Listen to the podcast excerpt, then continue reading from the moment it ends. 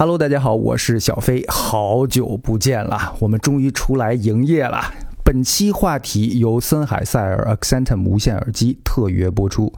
Accentum 无线耳机是由森海塞尔全新推出的一款头戴式耳机，混合主动降噪，五十个小时的使用时长，外形简洁，最关键的一点就是森海塞尔一贯的高标准音质。收听本期节目的朋友们注意了，我们会在网易云平台的评论区里面抽出一位参与今天话题互动的朋友，奖品就是全新的 Accentum 无线耳机。所以呢，大家记得边听节目边写评论。您现在收听的是有药。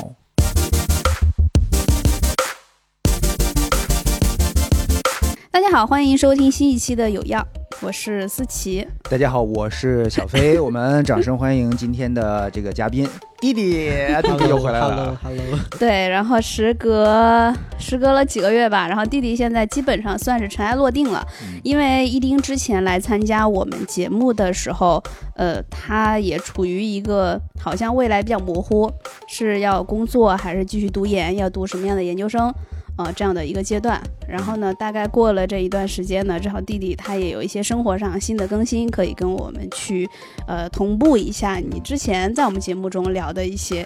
呃，当时正在进行中的事项的一个结果。应该说咱们三个人都有变化，嗯，都有都有，可以先花一点点时间跟大家 update 一下。对对对毕竟好像如隔三秋嘛。是是是，其实都有还蛮大的变化的。来，先说弟嗯弟有什么近况的不一样的经历？嗯，我反正就是最近顺利的保上了研究生，然后去了一个自己本来很想去，但是觉得遥不可及的一个地方，就是因为我本来是历史系的学生，然后在修中文系的双学位，然后呃最后顺利的保到中文系去了，也就是说我等于是转正了，然后呃之后就会去历史呃去中文系读当代文学的学术硕士，嗯，然后本来我是想着以后去读一个新传方面的硕士，本来想去清华新传，但是因为呃各种政策原因，就是我是强基计划招录的学生，然后今年是呃要求强基计划的学生只能本校保研，然后我想着就是不能跨校了，呃觉得就可能要在我们学校读新传了，呃但是其实我们学校的新传它的排名在就国内并不是最 top 的吧，就觉得稍微有点遗憾。但是最后因为各种机缘巧合，峰回路转，还是去了一个嗯、自己觉得呃很满意，也是很向往的一个地方。觉得这个是最近一个最大的收获。嗯然后，但是在中途也有很多的小插曲，就是因为。暑假的时候，觉得自己没有希望保到中文系去，也觉得自己没有做学术的资格，就觉得自己一度要就业了，然后去到处去实习了一波，然后感觉被社会狠狠的捶打了一下，然后也有一些坚定了你要继续求学的哎，这个是的，是的。所以他们网上经常有人说段子嘛，就是说你有什么事情想不通，或者现在焦虑了，你就去学个语言，或者去考个什么东西，就是你就继续去学校里面避避风吧。我现在觉得就是深刻的领悟到了这句话背后的多少人的血与泪和真理。对，然后我感觉，嗯，这个是我最想跟大家聊和分享的。嗯，就每当毕业了，就是好像是避风港要出驶出这个港湾嘛，刚一到门口，哎呦，风好大，风好大我还没准备好，还没准备好，赶紧回港赶紧就缩回去。再 回去强化一下某些功能什么。总之呢，我觉得呃，就是简单总结一下这个弟弟啊，就是特别值得恭喜的事情。第一呢，他更加明确了未来的一些方向，然后另外呢，基本上算是心想事成。嗯，呃，去到了自己呃很喜欢的导师的门下，学了一个自己非常喜欢的专业，所以这个哇，对算是。人生一个大事。对，我觉得这个是呃最值得恭喜的，就是嗯我们很多时候在，尤其是高中毕业，在选大学专业的时候，那个时候其实是什么都不懂的，你嗯根本不知道这个专业意味着什么。嗯也许它就是在这几年特别火，然后你就选了这个专业，可是读完之后发现跟自己想象中也不太一样，然后往往呢。呃，也不一定有勇气，真的就转到自己真的非常喜欢的那个专业，因为你要是去转到一个全新的专业，就像我弟说的，难度很高，然后你要面临更大的挑战，然后很难去真的从大学的时候，很多人都是在被迫学一些自己没有那么喜欢的专业，然后毕业之后呢，又从事一些没有那么喜欢的行业。嗯我觉得我弟其实也算很幸运的，有就算是比较幸运，然后也是他自己也很优秀，然后保到了自己很想去的这个专业。我觉得一个幸运，你就把人家的这个这个实力和努力 就仿佛就抹杀了一样。我觉得，难道不是人家雍和宫拜的好吗？对对呀，这个当时我弟就这一跟我说，份努力和虔诚是？我弟跟我说，哎姐，我跟你说，雍和宫真的很灵，我我身份证号也报了，然后地址是不是也报了？对呀、但是宿舍地址也报更了。抓马的事情是嗯我姐姐之前跟我说，去哪个寺院就是许愿的时候，一定要把愿望许的特别小，特别特别精准。但可是我我就没有实现呀。但是我真的实现了，就是我我的我有多可以亲身说法呢？就是呃，如果要是大家通常许愿，可能就说保佑我学业顺利，或者说保佑我上一个学校研究生嘛，这个太宽泛了。我就直接跟佛祖报完我的身份证号、我的姓名之后，我就跟他说，我只需要你帮我干一件事，就是呃，反正其他的保研的流程啊、材料啊，还有什么呃东西啊，就自由提问啊，我大概都已经准备好了。我不跟你计较那些细啊，节，对我只需要一件事儿。我只需要保一个节骨点，就是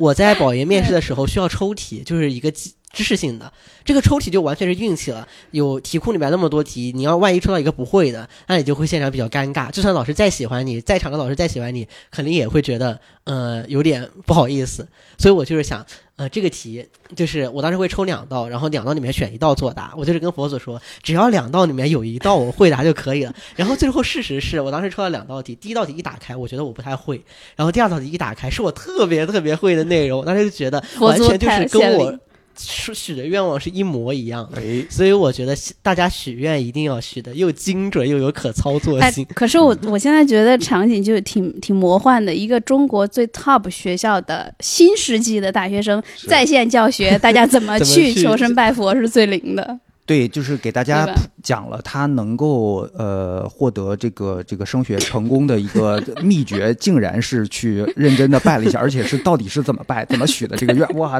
现在的年轻人，我跟你说，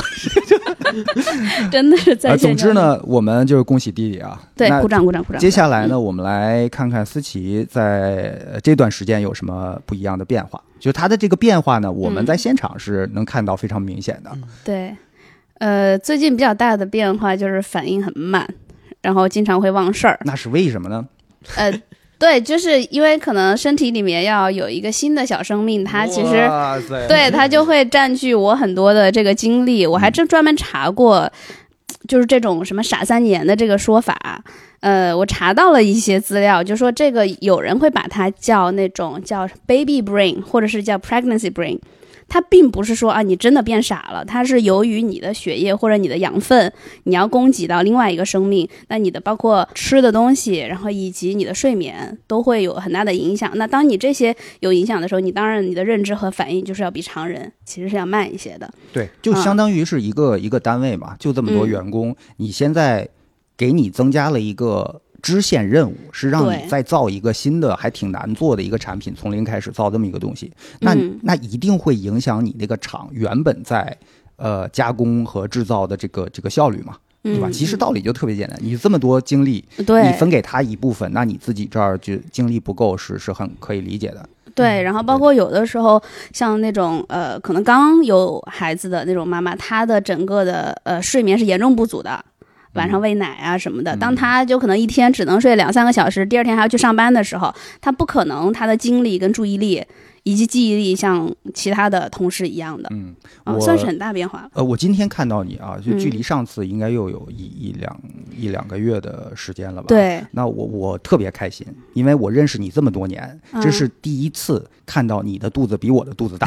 呃这个感觉你知道，就是那种咸鱼翻身的一种快感。你也有今天，你你这样你也只能我算算啊，你也只能享受几个月的这个这个这个爽吧。嗯嗯，哎，不过小飞的确是瘦了很多了。呃，对，是不是为了新书的那个宣传，刻意还减了减肥，还真不或者是累的？我觉得是一个，你你也不能说完全没有关系，但嗯是其实主要是因为尝试了一些方法，就是或者说在反思这个食品的一些问题，就包括嗯是我们的一些生活习惯的问题等等。待会儿我们在节目进行当中的时候，可以如果聊到这一趴，可以跟大家讲一讲到底怎么瘦的，或者说最近嗯到底在思考一些什么东西。但嗯总之呢，我这段时间最大的变化就是我终于成了一个作家。对，可能也许你也在孕育第二本书了。哎，我觉得你可能会有这样的想法，哎，你说写书会不会有一点让你就是停不下来，或者你出了第一本，你就会想要再往下再写。我觉得不是，开始嗯我没有想过第二本是什么感觉，因为能把嗯第一本写完，这个已经是远超我之前的预期了。嗯因为我不认为我是一个有长性的人，尤其是写书这个事儿，中间会涉及到嗯整理大量的资料，整理自己的思路，它是特别多细节组成的一本书。我不认为我有这个长性能做完，好不容易把它做完，我也不会说马上咱们就趁热打铁。我觉得这个事儿嗯对于我来讲太大了。但是呢，有意思的点就是因为这个书。呃，经常有机会跟一些朋友聊天，会涉及到这个话题，或包呃，或者呢，包括一些什么分享会啦、沙龙啊什么之类的，会聊一些相关的话题，然后就会产生了一些新的想法。那我嗯其实第一本书能有，就是因为那段时间脑子里老有一些想法出现，我觉得，哎，我我觉得这个东西把它整理整理，会不会是一个有有趣的整体的一整套的一个思路或者是理论体系什么的？然后开始有了第一本书的写作过程。那现在我我又处于这样一个脑子里不断有想法的阶段。对，现在就是有创作动机的时候。对基本上创作就是开先是有一个动机嘛，嗯嗯，但是然后再我去丰满。但是我不着急写，因为我觉得还没准备好。嗯，风浪太大了，我觉得我 我也得学习学习。还得，我觉得这就像那种企鹅或者一些新的，就那些动物，它第一次下水要游泳的时候那种嗯感觉。尤其是我想写的这个题材，呃，可能跟呃上一本就是《一切与露营无关》不太一样，就没有那么生活方式。我可能会想要更认真的探讨一下跟幸福相关的东西。但我觉得你如果是想要探索讨的这个方向，感觉跟你第一本书第一本书还是有很强的关联性的。应该是第一本书有很多读者，其实在读到你这本书的时候，我相信很多人他都会再去反思自己目前生活的这个幸福感有多少。对在我这儿是有关联性的，嗯，但是从出版社的角度，或者说这个书的分类上，它就不是 就没有关联性哎，。但我觉得你这本书就有点好笑的是，我那天看你在群里发了一个一张照片，你这是一个反消费主义的书，被放在了是是生活哎，放在了算是很消费的一对个区域里面。也不算反消费主义吧，嗯因为我我很喜欢这个消费时代，嗯，呃，应该说是反思消费主义的一本书，结果嗯在某个书店里被放在了消费主义区，就是全卖的那种手办啦，是吧？那种哎，那也只能说，其实人家还是挺重视你这本书的，因为那肯定是他们还蛮热销的最起码一个。会觉得这本书是畅销书。人家说我把你这个书是放在了我们门面的那个区域，对结果你还不领情，这个作者。还觉得他们给你分类分错了。对对对但你第二本书的分类肯定就不是这一块的这个分类了。对，再说吧，哪一年嗯开始动笔还不好说的呢。嗯，不过我觉得按照一般来说，估计这本书会孕育的时间会更长一点。嗯感觉这本书可能需要的样本会更大，因为目前我我的感受啊，你第一本书很多时候从你是从你自己的生活中来的，嗯就是你自己的生活体验和这几年的经历跟感受。嗯，我自己的规则吧。嗯嗯。对，但第二本书呢，也许是你有可能是你身边很多人他们面临的现状和目前的一些情况。对对，它其实更多的是嗯关于如何获得幸福。首先一点，你要知道，你要发现自我，自我是怎么回事儿，嗯然后你如何能自洽，如何能够建立一套自己的这个行为体系。所以其实特别符合我们今天这个话题、嗯，p l a y by your own rules。对。终于绕回来了，真不容易。呃，我们今天这个话题我很早给一丁发过，但是让我有点吃惊的时候，他对这个的理解跟我们对这个的理解是完全相反的。嗯呃，我当时发给一丁的时候，他就对这个话题非常感兴趣。他说：“姐姐，我有一肚子话要跟你说。”然后呃，之前也跟他的高中同学聊过。哎，我听他跟我说完，我发现他的那个理解就是，哎，我们现在的大学生都在 play by other rules，就是别人的这个规则，我们都在按照这个社会很多的条条框框的规则，呃，来去生活。然后我说，哎，我们想聊的是 要按照自己的想法去生活，而他们现在就受到了很多的这个制约，基本上都是社，就像我弟经常说的啊，社会对于现在年轻人的凝视和期待，反而让他们有很大的压力。他们是迫于的，又想按照自己的节奏跟自己的规矩规则去做，但是好像身体又不太行，就是就是身体又没有办法，真的是按照自己的意愿去走。对，但是某种意义上，我觉得现在的年轻人会更有更多的有自觉意识去走自己的路，我觉得。但是可能很多时候会遇到一些阻力，但是我确实觉得越来越多的年轻人会有这种自觉意识，所以我觉得可能这就是年轻的一种表现吧。嗯，就是你之前呃说的，现在你们年轻人是心理和潜意识非常不想做牛马，但是呢。身体就是很对你身体就是在做牛马，每天在打卡上下班。就是我并不想拉磨，我有自己的理想，但是我的身体就在那儿转圈，我也不知道为什么。对我其实觉得这样一个精神状态反而会加剧一种痛苦。就是之前我还跟我姐姐聊天说，觉得我们的父母一代，呃，可能我们真的不能理解他们。可能很多朋友的父母都是有着一种我们不能理解的低物欲，他们真的是对一些我们觉得很好吃的东西，他们感到吃不惯。很多。呃，父母可能不一定上了年纪了，他们可能天生就不喜欢旅游。但是相信现在年轻人一般都会觉得旅游简直是我生活中一种解药，甚至有人会说，我觉得我的生活就是在为旅游攒下一次旅行的旅费。但是很多就是很多很很多我们的长辈，他们可能真的就是，嗯，完全没有一种自己的一种很，我就是说，我想把我的生活过得多多多多么有滋有味。他们就觉得我现在生活就是我。应该有的状态，他们不会觉得我的生活和我的想法有多么激烈的反差。但是现在年轻人似乎不是这样的，他们总是会有很、很、很、很远的一个期待和目标，他们想去看更大的世界，想有更自由的人生。但是在很多情况下，他们却要被迫去每天在工位上去码字、去拧电子螺丝。我觉得这个反而在某种意义上会让当现现在年轻人变得更加的精神痛苦。你觉得？嗯。去旅行本身这个体验，嗯，更爽，还是说因为去旅行就可以逃避现在在工位上码字儿这件事儿，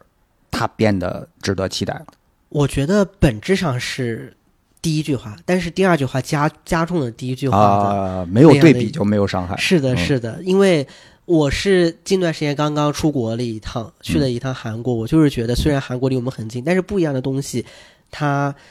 带给我们的感觉真的会区别很大。如果天天在工位上坐着，能去突然有一天去吹到外面的风，我会真的会觉得就是说会有天翻地覆的感觉。但是，嗯，就是我我看到我高中同学有一次跟他。就是父母的一个尬聊，那个尬聊特别尬。他父母就是说，我觉得我现在的呃精神状态非常的完好，我觉得我每天过得充实快乐，虽然有点苦有点累，钱也不是很多。然后这是父母说的，对，这是父母说的。然后我的同学锐评了一句。就是你如果有钱，你一定会更快乐的。然后配上了一个笑脸，就可能父母会觉得这个笑脸是 他你同学跟他父母说的是吗？如果你有钱，你会更快乐。所以我现在是真的觉得年轻人的入好像一种带着引号的入，就是他们很向往，但是很多时候不一定能触及。所以我觉得这也是年轻人现在一种包袱吧。嗯，因为那天跟我说的时候，我是觉得，哎，你跟我说的前后很矛盾。就是前面，呃，讲的是哦，我们想要，呃，他就觉得其实现在年轻人是，呃，更加打引号的自私一点的，嗯，就是这个自私不是贬义词，就觉得他们想要活出自己，然后按照自己的方式来，比如说我下班了，我就是下班了，我不加班，我到点儿我就走，不像以前可能哎，领导不走我不走，我还得等着一起，啊就觉得他要在自己的。目前的拉莫的生活中呢，又找到一些我在做主我自己的生活，比如说我不加班，然后我非工作时间的时候你不要找我。嗯，我觉得不加班代表的一个，就是它传递的一个特别重要的信息，就是这个工作只不过是我谋生的一个权宜之计，没错，所以我并没有在这个工作本身里面找到任何意义。嗯，就我觉得他。我肯定是不享受在这儿的每一分每一秒，因此我才能做到铃一响，我马上抬屁股就走，哪怕这个事儿我只做到一半，没关系，关电脑直接走人，嗯嗯嗯，对吧？因为我不会为此付出多一秒的我的生命，因为那是我的生命，所以我觉得，呃，但但如果换一个的话，那不一定是年轻人。如果假设是一个人，他做着一个他特别有热情的一个一份工作，不是一个狗屁工作，嗯。如果想知道什么是狗屁工作，可以找我们之前的某一期认真的聊过两个多小时这个话题。如果你做的不是一个狗屁工作的话，有没有可能你还挺爽的，就自愿加班那种？那当然了，因为这个是我我的一个情况，所以我弟在跟我讲，哎，现在的小孩的想法就是，哎，我就要自己吃好玩好，我就比较自私，我不加班，我想干嘛干嘛。但我就想到，哎，好像我就问他，我说你们现在比如说工作，你你会去找工作的时候，会想要去找一个自己觉得有意义或者是更有价值的工作嘛？好像也不太会，这个就是你刚刚说的，他们觉得我工作就是工作嘛，我下班立马关电脑。然后，但我想我刚毕业那个时候，其实那个时候工作没那么难找，还挺好找的，就很多工作是让你选。在你那个时候做选择的时候，我考虑的还是这个工作我喜不喜欢，它能不能带来至少那个年纪的我认为的有没有意义，然后以及它能不能有自我价值的体现，或者甚至是我觉得我当时找工作的时候还有考虑到这个工作对社会有没有贡献、跟价值、跟意义。现在的因为我那个时候觉得电台的工作是的呀，我那个时候觉得电台的工作就是很有意义，对，很有价值。因为呃，在做电台的时候，呃，我们会收到很多的后台的来信，因为你会发现，你这档节目真的是切身的给某一些人，在他很低谷和很困扰的时候，带去过一点点的慰藉。嗯，而且那个给我们作为呃从业者来讲，是有一个很及时的那个快感的反馈的，嗯你就会觉得，哎，我好像呃给别人提供了一些情绪价值，为这个社会还是做了一些事情的。所以那个时候我丝毫没有觉得，呃，我工作头几年加班。或者有的时候真的会剪节目，剪到夜里，我在八宝山，然后剪节目剪到个三晚上三四点钟，一凌晨，嗯，反而剪完之后是很就是很很强烈的快感，因为。那种满足感就是你只有做精品节目的时候才会 就是忙到那么晚啊，然后那个时候觉得哎做一个精品节目给你带来的那个快感，完全抵消了就是你三四点钟就有一点害怕从八宝山回家的那个恐惧，然后以及身体上的那个疲惫，所以我在呃头几年的工作中的时候是没有觉得说。那么的反感加班，然后每天是很期待去上班的，因为那个工作是我喜欢，然后以及是让我觉得是有成就感意义的。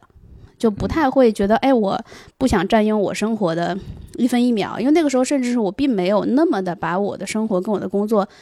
分得那么清楚。如果那个工作是我很不喜欢的话，我可能最开始我就不会选择它。嗯，因为我选择它，它一天已经浪费了我八个小时了，我为什么要去做这个？我一天总共就这么一些时间。你成长的过程里，你觉得卷吗？或者说你，对呀就是爸妈拿你卷吗？其实就是不太卷，我觉得还可以吧。然后再加上我也理解他们现在的这种又卷，因为我弟当时跟我说，我不太理解，就觉得很矛盾。他说啊，他们现在所有的学生，呃，并不是像我们想象中的，现在有钱有时间，然后父母原是资本积累，其实积累的不错了之后，会去做自己想做的事情。这是我对于他们这一代呃大学生的原本的想法。我说，哎，你们现在其实。呃，没有像我们那个时候有那么大的金钱、经济上的压力，你真的可以去做一些想做的事情，嗯，然后没有后顾之忧，想着我还要也许以前还得养活父母或者往家里寄钱这种的，嗯，但是他说没有，跟我们想象完全不一样，大家还是会去卷那么一几份。呃，看起来其实不那么好的工作，非常非常卷。现在大学生活也不是我们以前那种大学生活，他就跟我提到，现在大学生活社区呃社社团团活动很凋零，比如说话剧，他就举了个例子，对，对，就是我们学校的话剧，以前叫剧对，现在也还是叫巨星，就是一年会举办一次比赛，然后会有各路的那种创作者，他们会创作剧本，然后去排练。但是，嗯、当然校园中还有像十佳歌手这样的比赛，但其实十佳歌手现在没有凋零，但是巨星的话，就一年比一年在校内的评价会。就一年比一年差，而且嗯看的人也越来越少。啊其实原因很简单，因为唱歌其实它的准备成本对是比较低的，就是你而且个人努力啊是的就可以了，不个需要人对团队配合。对对。你上去嗯。吼几嗓子，基本上也就可以了。对。但是剧的话，从创作到磨合，到背台词，到准备辅导化，嗯，到准备舞美啊，准备那个后台的运作资金等等等等，就是这个时间成本是非常非常巨量的。嗯，而且对，就是像在校园歌曲的比赛之中，大部分其实不是原创歌曲，嗯，但是剧本的话还涉及到一个创作的问题，就是你要真的有自己的生活，有自己的时间，有自己的想法，才能够创作出来。但是现在是巨星就凋零的非常非常厉害，我们去年巨星已经凋零到三个决赛的剧本都是一个人写的，只是由三个不同的。就是演出班子在演。就是像以前的话，可能巨星会有十几二十个剧本都在不同的角逐，但是现在就凋零到这个程度。基本上，我觉得现在大学生因为要去卷一个呃一亩三分地上面长得并不茂盛的庄稼，就是就是越来越没有自由的时间。所以我觉得，但是年轻人又有很有有有很强的这样的一种。想去掌握自己生活，想活出自己精彩的一种欲望，这是特别特别矛盾的。像姐姐刚刚说，那个现在的大学生应该比以前更有钱了，但是其实我觉得可能不一定这样，因为现在大学生虽然家里面的大部分家庭的资金积累会比以前多，但是其实现在大学生的物欲，我觉得真的蛮强的。嗯，就是主要是我觉得主要是这个东西是双向的，嗯物欲。是因为选择多了，诱惑多了，诱惑很多。嗯其实欲望往往是被调动起来的。比如说，假设世界上没有手机这个东西，你不会幻想那个新款手机。是就对对甚至说，你用的那个手机还没有出新款的时候，你也不会幻想这个新款。是的所以我觉得这个内需吧，怎么被拉动呢？还是被首先你要有一大堆的东西出来，对吧？是的，嗯是的嗯。然后当时我们的那个快递站小哥特别特别惊讶，说：“我真觉得你们大学生的购买力好强啊！我觉得每天往快递柜里面塞 塞的那快递是永无止境的，就是。”现在大学生真的就是什么都买，看到别人有我也想拥有，包括看到别人玩我也想玩，所以我现在是觉得，现在孩子虽然有钱，但是钱是一个永远花不完，就是一个相对永远概念花不干干净的东西。而且现在的大部分孩子其实是在一个相对优渥的一个环境中成长起来的，但其实现在的经济情况，我是觉得，嗯。正常情况下，一个大学生毕业能拿到的薪资，仅仅能够自己一个人吃饱。就是，如果我就是自己一个人过，可以在大城市过得还 OK。就是现在大概一个校招生能拿到二十万，就是最后能仅完全到手的校招生拿到二十万，都已经算是蛮不错的了，就已经非常不错了。但是其实高了。嗯，对，已经都都已经算很高，但其实，在大城市也仅仅是你一个人是够够就是够用，一个人能过得还不错。但是，一旦你组建家庭，在考虑生育的问题，立马就会觉得见襟捉肘。但其实这个问题在我们父辈看来，可能没有那么的困难。所以，我觉得现在大学生真的是能够实现一个完全就是放开眼看世界吗？其实我觉得可能还没有还没有到那样一个富足的程度。嗯，我觉得说回到 play by your own rules，如何能够按照自己的节奏或者自己的规则做事情，首先是要跳出来这个大溜。什么是大溜儿呢？竞争，对就社会用竞争的方式促进人们努力工作，制造价值。所以竞争是一个大溜儿的那个就主流的呃这个规则。嗯，等于你从小被培养着要去竞争，要一次一次在竞争当中胜出，你才是好孩子。嗯，你只有你的成绩，比如说，呃，我们小时候都有过这种经历啊，说，哎，妈妈，我考了九十五分儿啊，不错不错，你们呃，那谁谁谁考多少？他考九十八，什么？哦就不行，对。然后马上你你你妈妈就感觉不好了，对吗？嗯我觉得这种事情会一点一点的渗透在你的每一个细胞里，成为你的生存之道。这个就是从小被洗脑和被 PUA 的一个过程。呃，如果说你是真的是这样长大的话，那你有可能非常习惯会情不自禁的陷入到那个竞争的思维。就比如说，呃，很多年前有一位哲人对中产阶级的评价就是，呃，中产阶级最在乎的并不是，比如说我失业了，我明天没有早餐吃，这不是他最在乎的，问题是？他最在乎的是我是不是比我的邻居吃的更好。果然是面子问题。所以这个就是你看你刚刚讲的年轻人的那个问题，很大程度是在延续着整个中产阶级的这个这个啊，对对对，逻辑的错误。对对，那中产阶级是谁？其实是他们的父母，他们的父，母啊、对已经达到了一个比较优渥的嗯，一一个生活环境。但还在情不自禁的对比，说那对哎那是老张换车了，他凭他凭什么换车？就那种整个就不好。对他们现在嗯就是在一个 play by your own rules 跟 play by others 对，这种里面一直在挣扎。嗯如果说遵从他们完全的内心，就是那我肯定按照我自己的节奏，按照我自己的规则去活。嗯可是呢，当你看到如果身边比如说一个班一百个人，嗯然后当你身边有五十个人，甚至是只有三十个人，嗯他们相当于是啊，我就是卷那些工作的时候，其他的人也很难安于躺平。然后慢慢的就是跟其他的节奏一样，就是按照这个社会的规则再去继续的运行。然后他们就像那种真的就是小螺丝钉，一点一点的，就像那种 minions，其实就是小黄人儿嘛。嗯，你就小黄人儿，一批一批的小黄人儿，一批一批的毕业生，然后被卷进去，去在这个洪流当中去工作。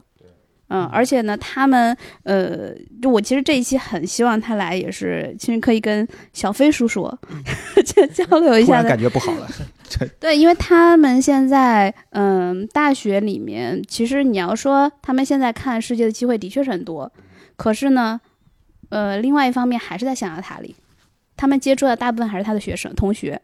而同学里面肯定是有那种喜欢竞争、善于竞争的。当他看到那些我的天哪，北大清华嗯，对，不是这一挂的人怎么进的北大清华？呃，对呀、所以当时我弟也跟我说，他在纠结的时候，就属于那一波儿，咱小时候觉得啊，北大清华都在抢的，嗯，哦，这些学生。但是这即便是这样，像我弟呢，就是属于他很非常清楚自己，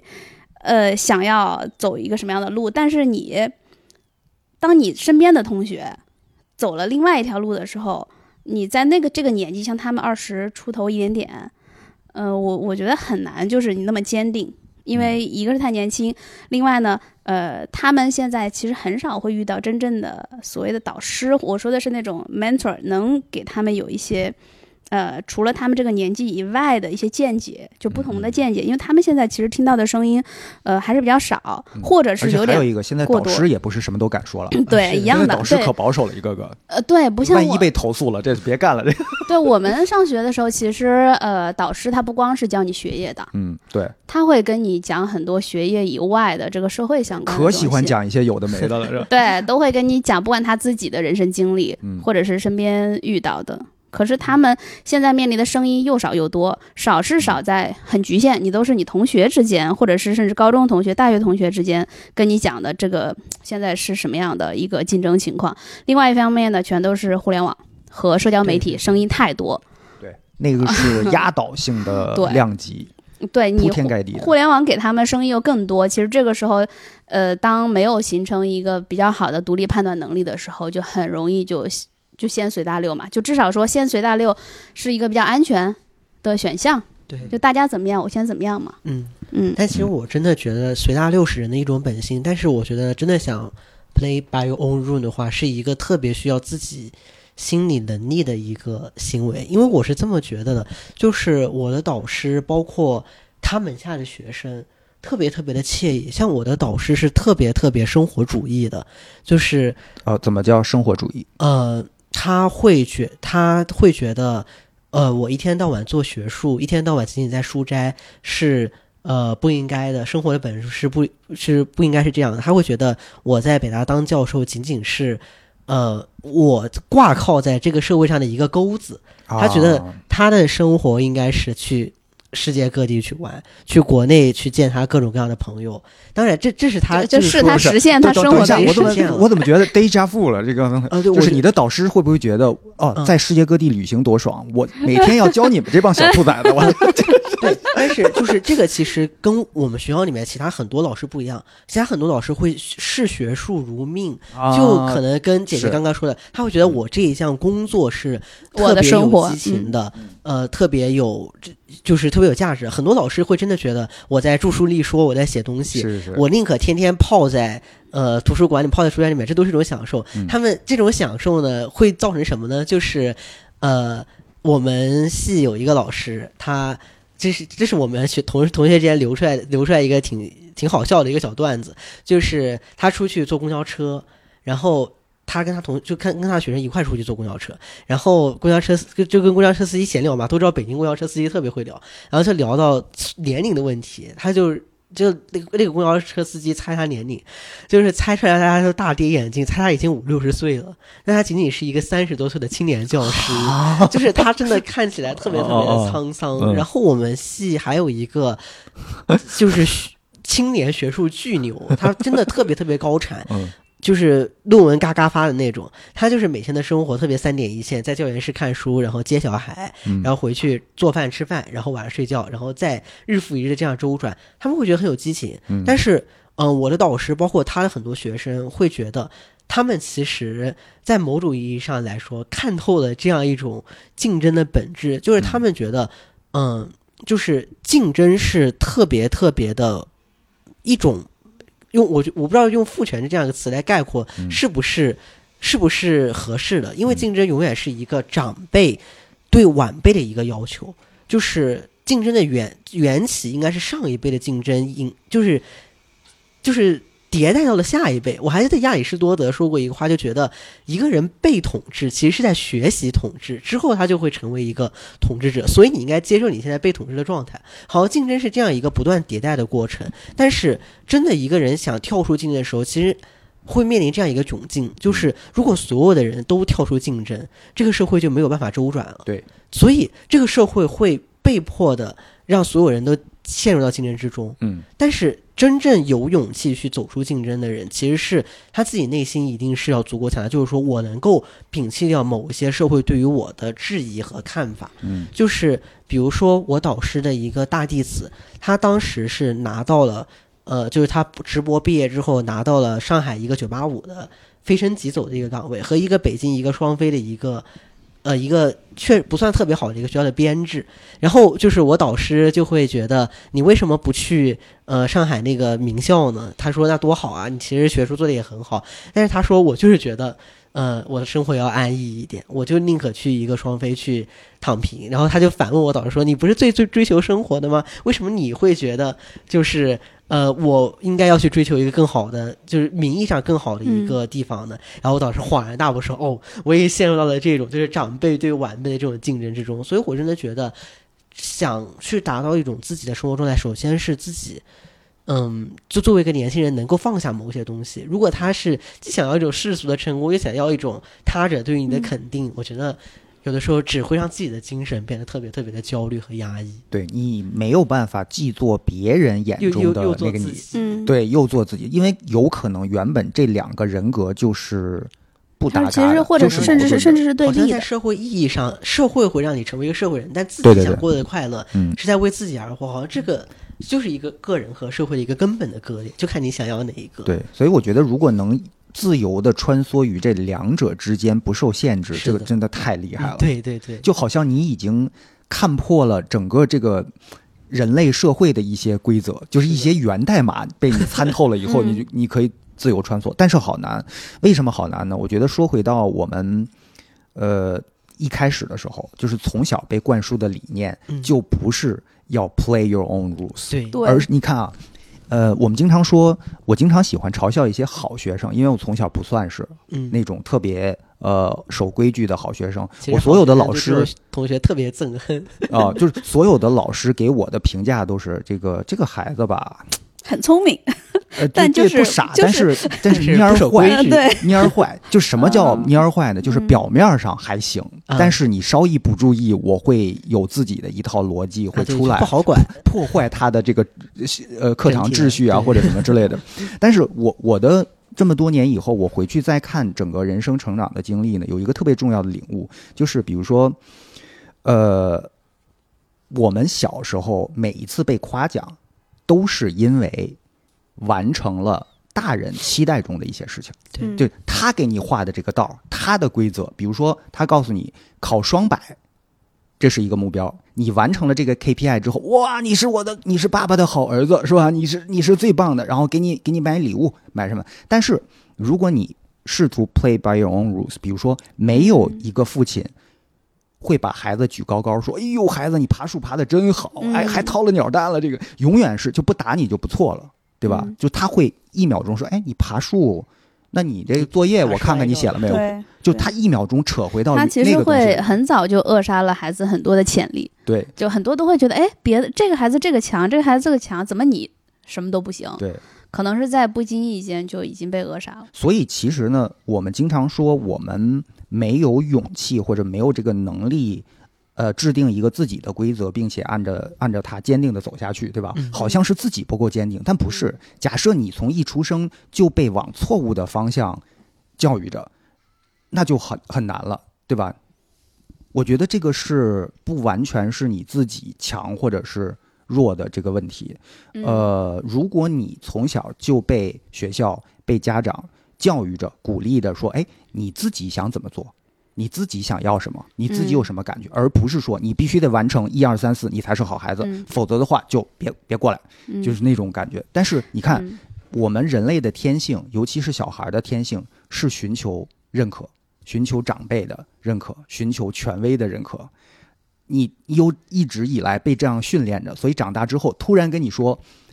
你自己制定规则吧，不会，这压根儿没练过这对，其实我我们小的时候的确是一直会被教育说你要守规矩，然后按照规则办事，但是那个规则不是你自己的规则，没有人会告诉你什么 play by your own rules，也不会有人告诉你。呃，你的生活你自己掌握啊，你自己掌控，然后你想要定什么样的规则，什么规则？我们会被教育的是你要遵守这个社会的游戏规则，嗯你要遵守学校的规则。就的确是小的时候，我们有很多的规矩跟规则是要遵守的，但没有一条是父母会告诉你，哎，你自己的想法或者是你自己的规则到底是什么。而且我们应该在小学的课本上，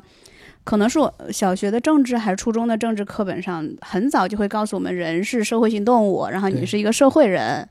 然后你要遵守社会的呃既定的一些社会习惯和社会准则来去生活，去融入到这个社会。这个嗯的确是我们很小的时候从课本以及从父母的就话语教育里面很早告诉你的，这个社会的认知就是这样的。对。然而在慢慢长大了之后，接受到了更多的信息之后，自己其实是要掰这个的。嗯，可是掰这个过程是很痛苦的。很痛苦。非常痛苦。呃，甚至比如说，我们也看到了一些啊、不同国家的人的生活方式，以及甚至你身边的人的生活方式就很就很不同。嗯，而这个时候你就会去反思，我好像过去那二十年，甚至是三十年。从来没有一天是在为自己活。我相信这句话应该很多，尤其在我们父辈，很多人都会说。像我的父母也有类似的话说过，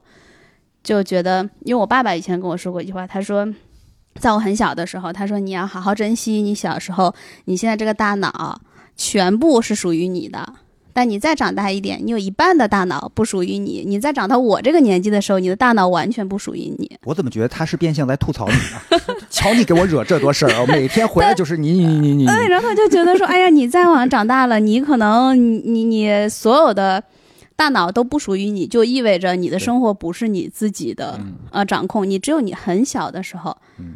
啊、你的大脑是自己你想怎么着怎么着。嗯，对。所以你刚刚讲什么？呃，开头的时候说一孕傻三年，这是一个嗯普遍社会的一个一个认知嘛，就或者说一个比较戏谑的说法吧。但其实你按照这个逻辑想，一旦成年，一旦做了父母之后，你有可能傻一辈子，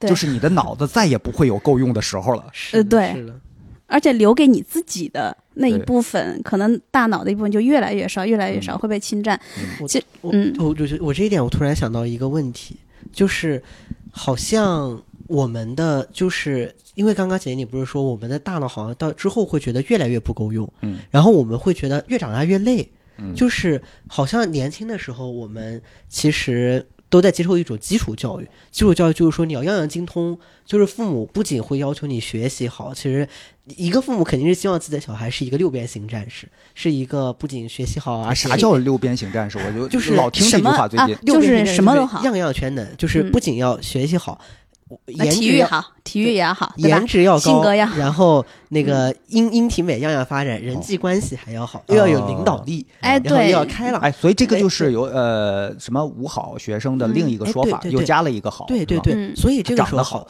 对对对，所以这个时候就好像我们的幼儿时代和我们的青年时代永远是在查漏补缺，嗯，就是他不会说是太太夸赞你的某个优点，就是说，如果你现在有一个缺点，比如说如果是个女孩，她就现在父母觉得你的牙齿不好看，赶紧去整一整，就是呃，或者是你这一代，呃就是我们当年小时候嗯，就是可能重男轻女更严重一些。嗯说一说是个女孩，那缺的这个东西 补不了，整不了缺的这个东西，哎呀，太要命了，这个对，命或者是命觉得小孩现在体育不行，赶紧上个什么呃，体育培训班。对，其实我弟当时就是因为我弟弟，嗯，算是如果他自己说的话，他应该是在体育上的废物吧？啊是的是啊的他就哎我从小也是啊，他就从小也不喜欢什么那种体育竞是技，甚至是那种什么呃，那叫什么，就打斗类的游戏、电电竞的那些，他不喜欢这些竞东西。争类的东西，所以其实你从小就排斥竞争，对不对？嗯，我觉得是这样。就我我倒不是说竞争，就是我比较怕硬碰硬的那一种，嗯，就是冲突不能靠我自己的思考去取胜的。我觉得这个就马上想到了我突然灵光一闪的想法。然后我就是觉得之后，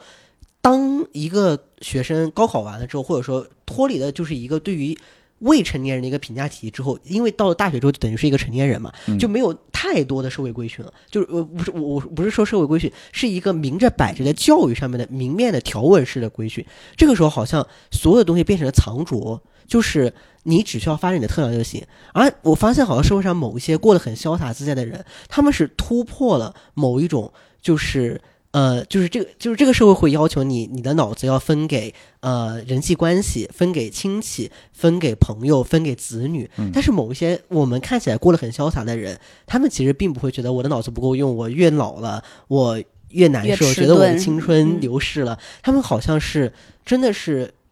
有一种自己的观点，他们抛下了其他所有的东西，仅仅是真的是完完全全做到了一种藏拙，就是仅仅是抓住了自己一个热爱和就是想要的东西。他这个东西可能很少，只有一个，但是他一直在做。然后这样的话，好像他的脑力就突然豁然开朗。但是我觉得现在年轻人最挣扎一点是，他们在进入大学之后，进入社会的这一瞬间，这个社会其实本质上就是说，你想真的活得很开心，你是要有你自己的路的。但是这个社会大体上却又要求你有一个，就是你不能太过分的表现你自己的肉。年轻人就好，但是又没有一个人会去直接跟你说你要这么做，所以年轻人就好像在随波逐流和寻找自己期间，特别特别的焦虑、迷茫和不知所措。他们，我觉得现在还会呃、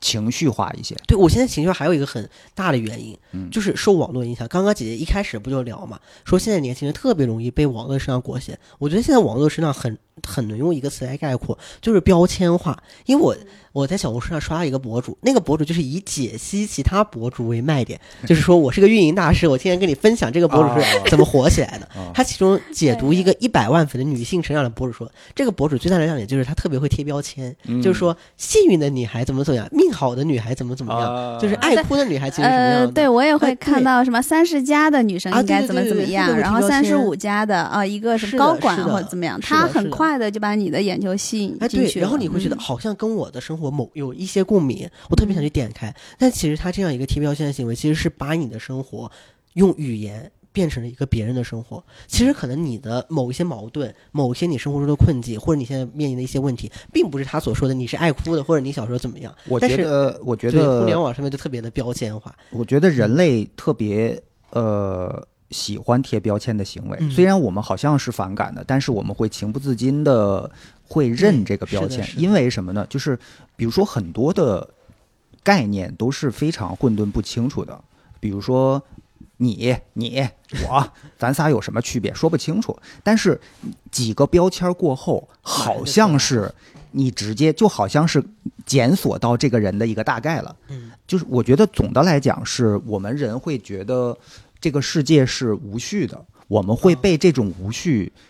搞得特别恐慌。好像我们一定要追求一种有序才对，所以但世界本来就是无序的，对呀、但是人的特点就是我愣得说出点规则，就是你是一个双鱼座，哦，那我明白了，是吧？其实或者是我并不了解你，嗯我也没有时间真的去了解，也不可能。但是一个双鱼座，仿佛我了解你了，嗯所以我觉得人。一边好像在吐槽标签，但一边呢就猛又给自己和别人贴标签。对对对。嗯，我其实特别反感呃这个星座的这个这个标签。第一不科学，嗯，第二好像一下就永无翻身之日。简单粗。你看，一没有人愿意当就当被盖了一个简易章，然后以就是以简易，然后特别简易这个，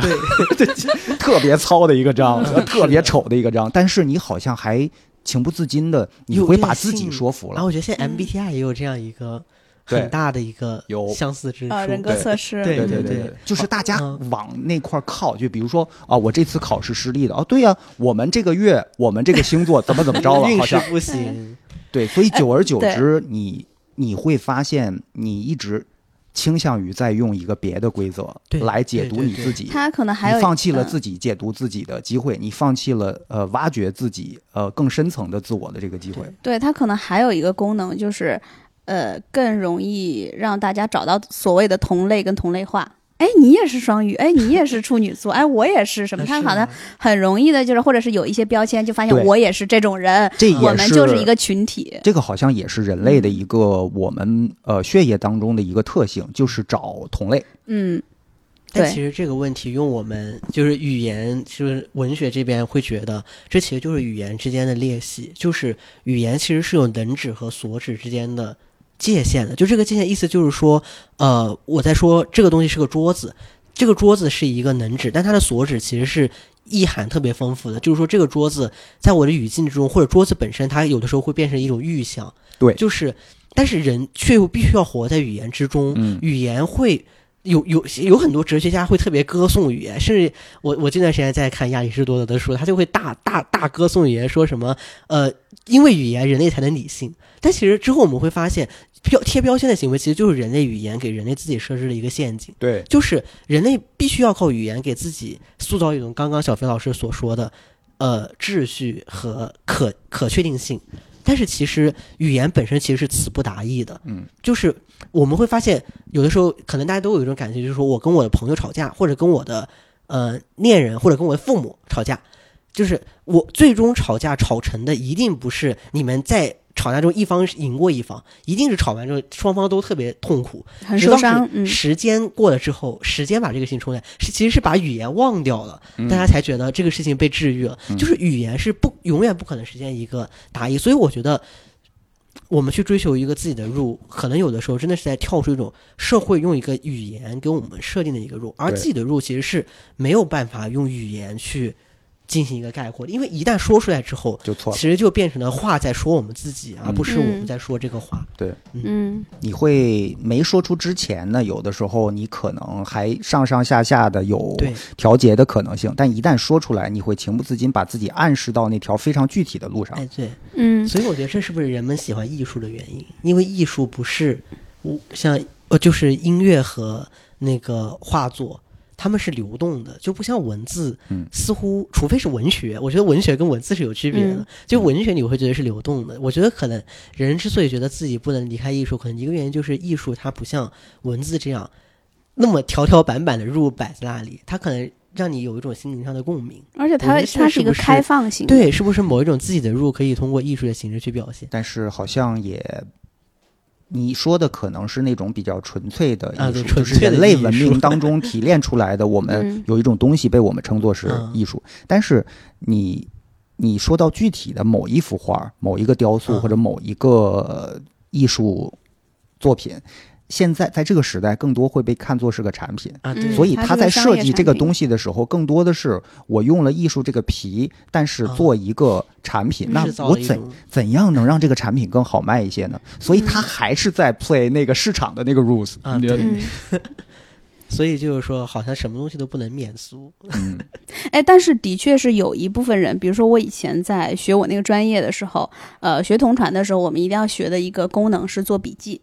那做笔记呢，你会发现每一个人真的好不一样。有些人他是必须要在笔记上写下这个词、这个字，但是我们有一个最厉害的老师，他的笔记我们都看不懂，因为他全是画画。他全是画，他是没有文字跟语言，而他能用一些很简单的符号，呃，没有一个文字，能把整个十五分钟的一个演讲，呃，基本上高还原度的嗯，给它呃翻译出来，嗯。表述出来，然后你通过看不同同学的笔记，你就会发现，哎，这个人他是那种。呃，可能通过画儿啊这些去连接的人，还是说他就要需要通过去汉字，我要对。把这个字记下来。但其实呢，呃，通过比如说一个或者两个的汉字去连接很大的一幅、呃、画面的时候，你可能三分钟的一个演讲你能 handle，但是如果十五分钟甚至半个小时，你其实它太局限了，对它没有办法帮你的思维去发散开来。嗯这整个的这一篇演讲是在说什么？反而那种图像式记忆和思维的人，他的他能够呃发散的会更多一点。对我在嗯我在跟你讲的时候，不是在念字儿，也不是在背书，嗯我是在重新去描绘我脑海中的那个那个画面。嗯呃嗯，某种角度上来讲，我觉得那个东西是更真实的，因为它跳脱了文字本身的一个局限性。是，是其实文字就是也是一种符号啊，文字是有符号化的。就比如说，呃，我不是最近一直在研究幸福这个课题嘛，看了好多好多的书，结果我发现一个特别大的问题：每个人讲的幸福，都是不一样的，每个人当说出这个词儿的时候，他脑海中的画面都是不一样的。啊是的，是的因此，嗯你怎么就哎，他怎么讲的？怎么我理解不了？其实是因为，你没嗯有经历他的人生，嗯嗯，他的人生给他带来的那些身体的记忆、那种感官的刺激，成就了他的一系列的画面和嗯。感受。那个东西他在讲的时候是没有办法传递给你的，所以有时候我们在沟通的时候这，一点我特别感同身受。哦，这一点也是特别好玩儿，也嗯。也就是为什么我们经常说有些概念一说出来就错了，一说出来那个词儿，在你的脑海中，在你的脑海中，我嗯。我的脑海中形成了三幅完全不同的画面，嗯。怎么聊这个事儿？对，所以我真的就是这个，我特别特别有深有同感。就是我之前跟我朋友说说，呃，千万不要打字交流，就是你甚至哎不要语音交流，而且打字吵架是越吵越凶，因为他我我甚至有 因为他没有哦我是我甚至因为他没有语气。是的，是的，嗯我甚至还跟他归纳出来一点，我觉得文科生的本质就是在拿出我们生命中的一段时间，去跟历史和现在的某一段人的一段生命，把就是把自己的一段时间跟那段时间去接轨，就是这个好像就是文科。如果你做学术的本质，就是因为。如果我们是一个社会人的话，就是我无论无论是我们在工作还是在我们社交，就这个社交可能是它有着目的性的社交，都是一种很简单的文字传输，大家是追求高效的。但是当大家在面谈的时候，跟自己亲呃跟自己的亲友在面谈的时候，其实会有面部表情，会有及时性的动作。嗯就是如果要是仅仅是一个冰冷的文字，哪怕有表情包，我觉得都是救不了的。就是，但是就是说，在现场你的神情、你的一举一动，包括你。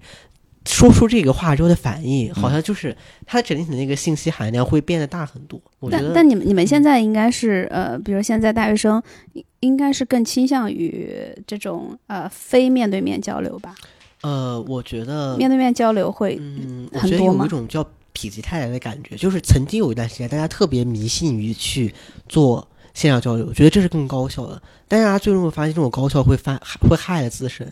就是这种高效会，就是比如说大家想开一个小组会议，就直接线上开吧。但是其实最后是讨论不出来一个真的结果的。在线上的话，他就会主动摆烂、主动退出、嗯主动回避。但所以我是觉得，人还是需要更多的回到当面和当下。所所以我觉得，好像我们自己的一些情感，真的是活在就是自己的脑中的，而不是活在一种语言和社会之中。我我觉得你刚刚讲的我特别同意，但有时候我也会。你在说的时候，我也会蹦出一些反面的声音，就比如说，我经历过很多次啊，就是那种见面怂的场景。啊，那就你知道社恐是吧？大家在呃线线上交流的时候，嗯每个人各抒己见，可厉害了都。见面以后，你好我好大家好，哎迅速的达成了一个共识，这好像这种情况也会经常出现，对吧？？就迅速的达成一个共共识。可能你你到线下之后，你就没有那么的纠结，就反好像。哎，你们三个人好像已经达成共识了，现场的气氛又那么好，我突然不想说我的观点了。但是在嗯线下的时候，我看不到你，我没有办法对任何人察言观色，嗯我更多的就是很直给的说我我的想法。嗯嗯，哎，有点像很多时候同事啊，就嗯。本来那个同事之间微信聊的挺好的，但是一起坐电梯 就就开始尴尬，就就就很尴尬，好像不认识似的，因为你你们的所有的沟通都在线上，一到线下，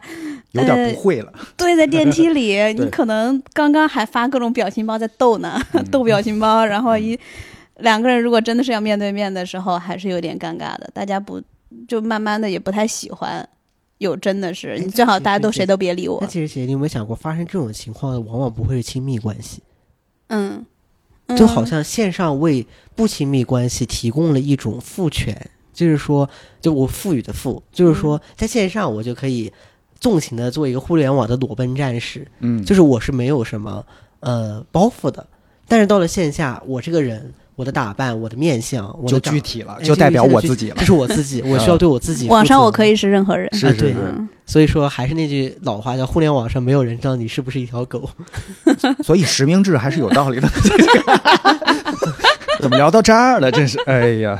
真的是太发散了。嗯我们再回切切回切到回到原先切回对对对嗯，哎，我有一个问题问小飞，你是我我相信就是慢到呃 play by your own rules，肯定是一个缓慢渐进的过程，它绝对不是一个一瞬间的事情。对，呃就你是在怎么样的慢慢慢慢的做到你现在？我觉得你现在应该就是嗯。一丁刚刚说的，见到的那些活得很很潇洒自在，然后对，很有自我满足感的一种。，对，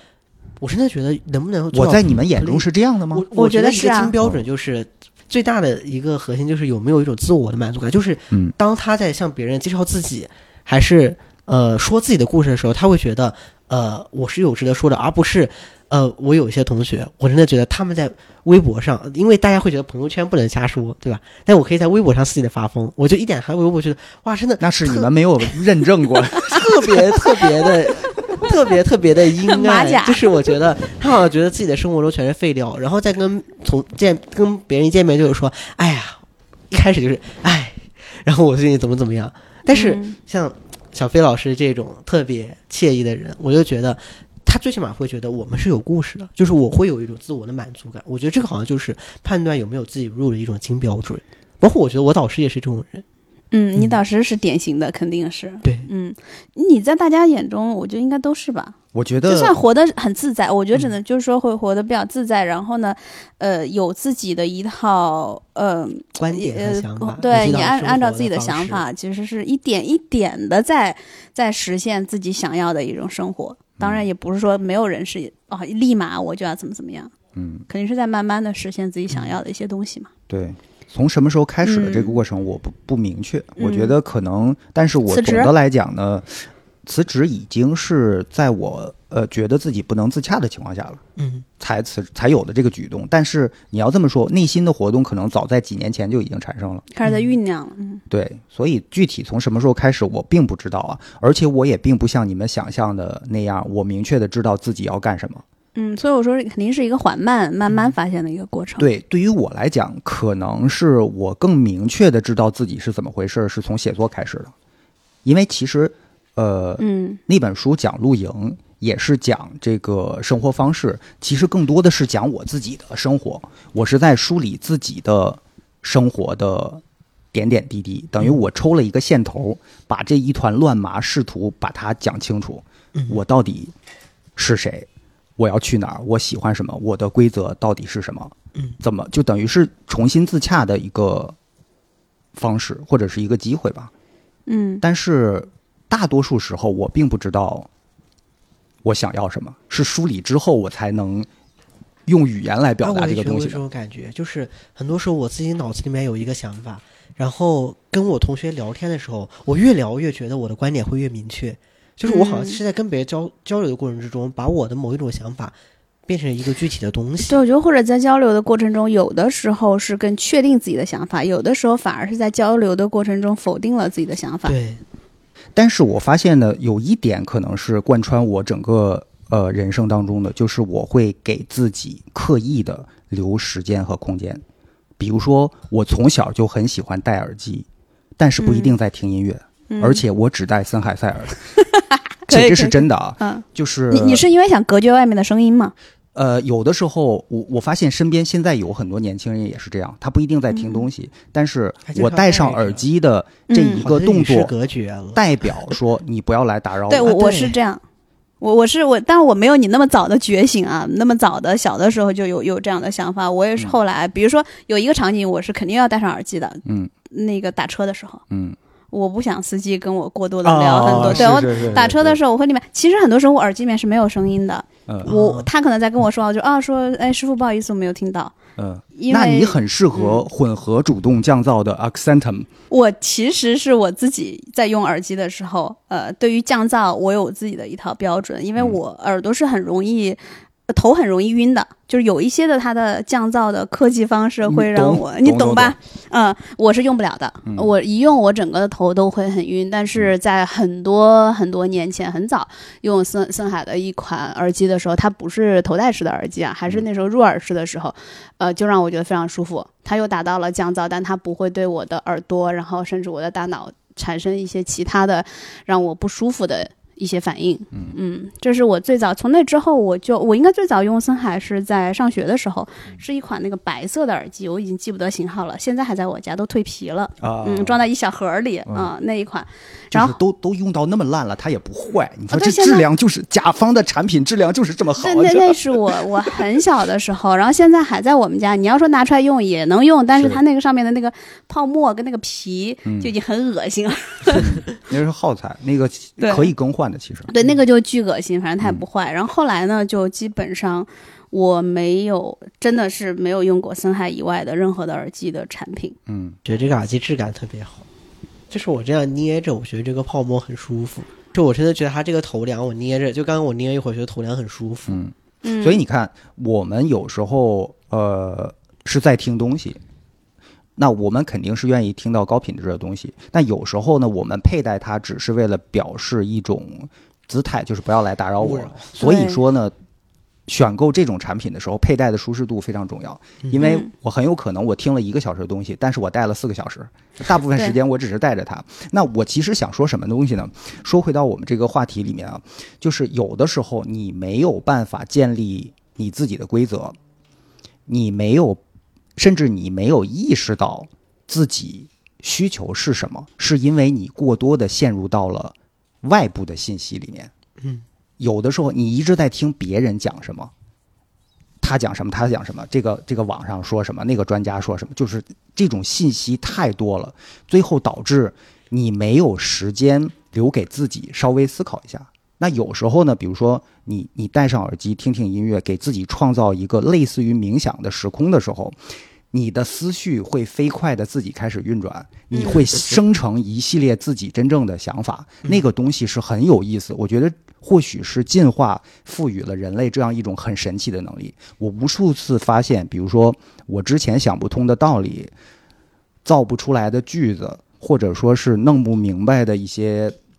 一些方案，经常会在我遛完狗之后，那个东西自己出现在我脑子里面，啊，就是特别具某一种在独处嗯之后那种自在的感觉。对，嗯所以我觉得，呃，现代人看似花了很多时间在独处，但是他们并没有真的在独处，因为还是有特别多的过量的信息、嗯声音在介入，嗯，就是嗯不同的观点乱七八糟，整的你乌漆麻黑。但是最终你会发现，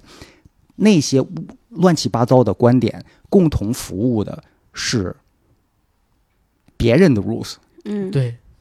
他还是在鼓励让你竞争。就你嗯听了一大堆，就是比如说你报了很多付费知识付费的课程，什么心理的课程啦，什么市场的课程让，人焦虑。对，其实就贩卖焦虑。然后你、你焦虑产生之后，你又投入到了那个嗯竞争的那个，就开始卷了，情不自禁的。嗯是的，嗯，但其实独处也会让有一些人会觉得恐惧的。对因为他是我记得之前在一本书上，呃，是呃一个妈妈带着一个孩子去去西藏的时候，然后一个奶奶带着她孙子，然后他们在等车，然后呢等车其实很无聊嘛，嗯。然后那个西藏奶奶跟她孙子呢，其实就坐在那儿，什么都没有干。她当时就嗯。反思，因为她女儿就要要这个时候，她女儿要不然要玩玩具，要不然得要看书，嗯。他必须他要做一点什么事情，呃，比如说他女儿是很爱看书的，但即便之后他也在反思说，我连等车的这一会儿，我一定要去做一些什么吗？嗯，因为我们好像没有就是真的就哦坐那儿等车，要不然就看手机，要不然看书。呃，甚至是哦，听一点东西，你没有，甚至洗澡的时候，现在大家洗澡的时候很喜欢听播客呀，或者放点音乐啊什么的，他没有办法让自己停下来一刻，就是独处或者是什么都不干，然后他总要追求有时间利用效率。对，然后嗯另外、另外刚刚讲到说，有些人会要去，比如说听一些课呀这种的。我觉得另外一方面是因为他不知道自己的 rules 是什么，他必须要去听别人是怎么样过的，所以他在别人的这个人再去看是不是能找到，哎，我形成一套自己的一个 rules，因为他没有。对，甚至很多时候他自己的情绪都是靠别人界定出来的。就是我，啊我最近就是很烦躁，我不知道为什么。然后人家说，哎，最近大家流行一种什么样的情绪，然后发明了一个网络热词。哎，对对对，我就是这样的。嗯哎，这好像就是因那个 MBTI 里面那个 S 和 N 的区别，一就是 S 人就是永远是听别人的，就别人的别人的反馈会变成自己的一种情绪。嗯。嗯，就有点像我们以前做节目的时候，我有一个呃，就是后来越来越证实的一个观察，比如说一首歌，呃，如果我们说它特别厉害，哎，特别好听，拿过很多奖，对，然后大家都会觉得哦，真啊好听。听。但就如果你不说这首歌很厉害，嗯，然后很牛，然后大家好像觉得也 也很平淡，嗯嗯，就是这样子的。你告诉他很厉害，他其实大脑会被就某种程度上的洗脑吧。哎，对你这样就让我想起我导师一句特别自夸的一个话，就说他觉得文学评论家比文学创作者还厉害。他觉得就是一个文学作品、一个艺术作品的赋予，完全是靠这些评论家赋予的。就是我我给予谁高的评价和不不给予谁高的评价，这个生杀予夺权完全是在嗯，就是 是在评论者手上，而不是在创作者手上的。然后就能促进它的销量，对不对个？对而且创作者很多时候确实可能没想那么多，哦对，嗯，是好像意义意就意义好像真的是评论者赋予的，而且你发现不同时代赋予一个作品的一些含义也不太一样，啊对。他都要把你套到我们这个时代价值观里面一些东西。我我这个时代要具体弘扬什么东西，我挖出一个一千年前的一个东西，嗯我再讲。你看，哎它其实最终是服务于我的。哎对，某种程度上就像过度解读，因为有的时嗯候我之前看一些那个访谈，呃，不管一个人写歌，或者是他写了一本书，呃，主持人也好，或者是一些乐评人，他就会问一些问题，然后那个创作者本身就想，我真的没有想那么多，但这个其实就是但大家会觉得，哎，你看他这个留白，你看他这句话一定是怎么怎么怎么样，然后就会写出一大篇的这个乐评的呃一个文章出来。但是对于创作者来讲，说哦，你这样说，有可能我真的当时有这个意思吧，因为他在写的时候根本没有这么多的一个解读。嗯嗯其实感觉这就是一种作者之死，就是觉得父母就是作者跟作品的关系，应该来说像是父母和孩子，但是这个孩子的心思并不是完全由父母来支配，就哎是当他脱离开我之后，他其实是一定程度是由社会去界定的。啊、对，他脱离开这个家庭，我把他生产出来，嗯飞出去了。就是现在这个作品怎么样？你们说什么就是啊什么吧。我们设想一下，对于一个孩子的评价，父母的评价一定是很关键，但呃不会有人觉得父母的评价是所有。嗯，不同人对他的评价，其实就是他们会有比方，就是经常讲作者之死，就觉得在，当然有极端的人会觉得作者在把这样一个文字和作品从娘胎里面生下来之后，他一点解释权都没有。你说的什么，其实都是在为自己做一些辩护，为你自己的人在做辩护。只有读者的感受才是真的感受，嗯，但可能这个就是我们每个人自己内心的想法。哎，这时候我有一个问题问我们的新晋作家，哎呀，对这个身份我是 既熟悉呃，不是既陌生，同时又让我非常激动啊！这 个我们的是新晋作家最近出的这本书啊，你目前收到的反馈有哪些让你觉得还很很有意思，或者是真的是你当时写这本书的时候没有想到的，哎，我也挺好奇的。我对我很有意思啊！我、嗯我我其实并没有预料到出书会有这样连带的一个乐趣，就是看大家的反馈，嗯你会发现不同人的反馈真的是不一样。比如说，呃，我很享受那种被过度解读的感觉。嗯嗯嗯，就反映了什么什么什么，我觉得哦是有吗？真的吗？谢谢。哎，你这词儿我都说不出来，但是呢，你会觉得当他套用了一些什么社会学的、心理学的、文学的、历史的一些东西、一些大词儿、一些概念来解读我这个小小的作品的时候，我会觉得哇太爽了。虽然我也不明白具体啥意思吧，但总之是好的意思。然后还有一点呢，我会发现有有一有一些类人对这本书一点都没有感觉，嗯嗯比如说。嗯